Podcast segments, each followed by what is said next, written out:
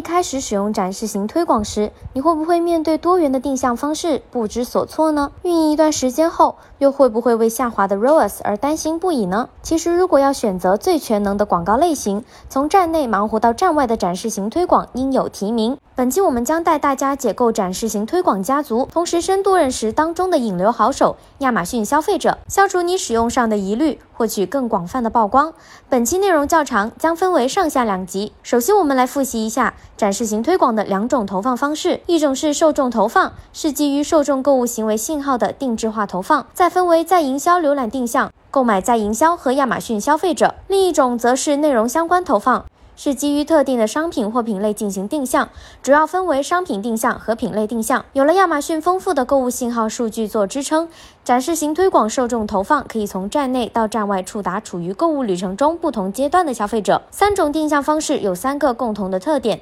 支持站内外广告位，支持自定义标题和徽标，场景化图片展示，还可以为不同的定向细分设置竞价。除此以外，它们在优势和作用也有不同之处。在营销浏览定向和购买在营销能够精准定位已经采取特定举动的目标受众，从而提升购买意向、复购回购等。而亚马逊消费者则是预先设置好的投放方式，由此可以访问数千个细分受众群体，随时发现新的消费者并获取洞察信息，帮助拓圈引流。虽说对展示型推广家族有所认识，但不少卖家在选定向方式的时候还是有点懵了。在全渠道推广的优势下，我们需要先明确自己的业务目标，再进一步进行展示型推广广告设置。当我们想提高品牌认知度，吸引更多客户，建立品牌知名度，可以投放亚马逊消费者。生活方式或兴趣或生活事件，观察曝光量、品牌搜索、品牌新客等数据变化。竞价方面可以针对可见展示量进行优化。如果想推动流量，提高消费者购买意向，可以进行品类投放、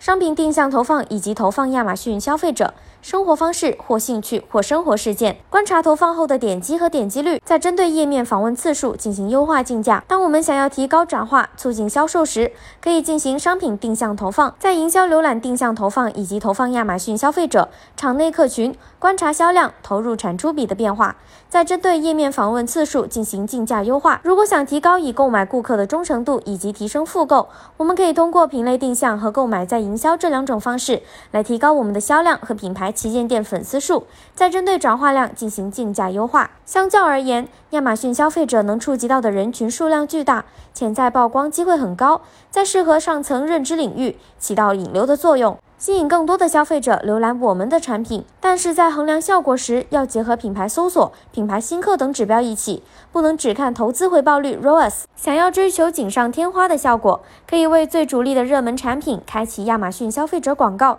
用预设好的受众群组，更直接的触达潜力客户。如果还想进一步了解如何通过亚马逊消费者进行拓圈引流的卖家，记得收听下集内容。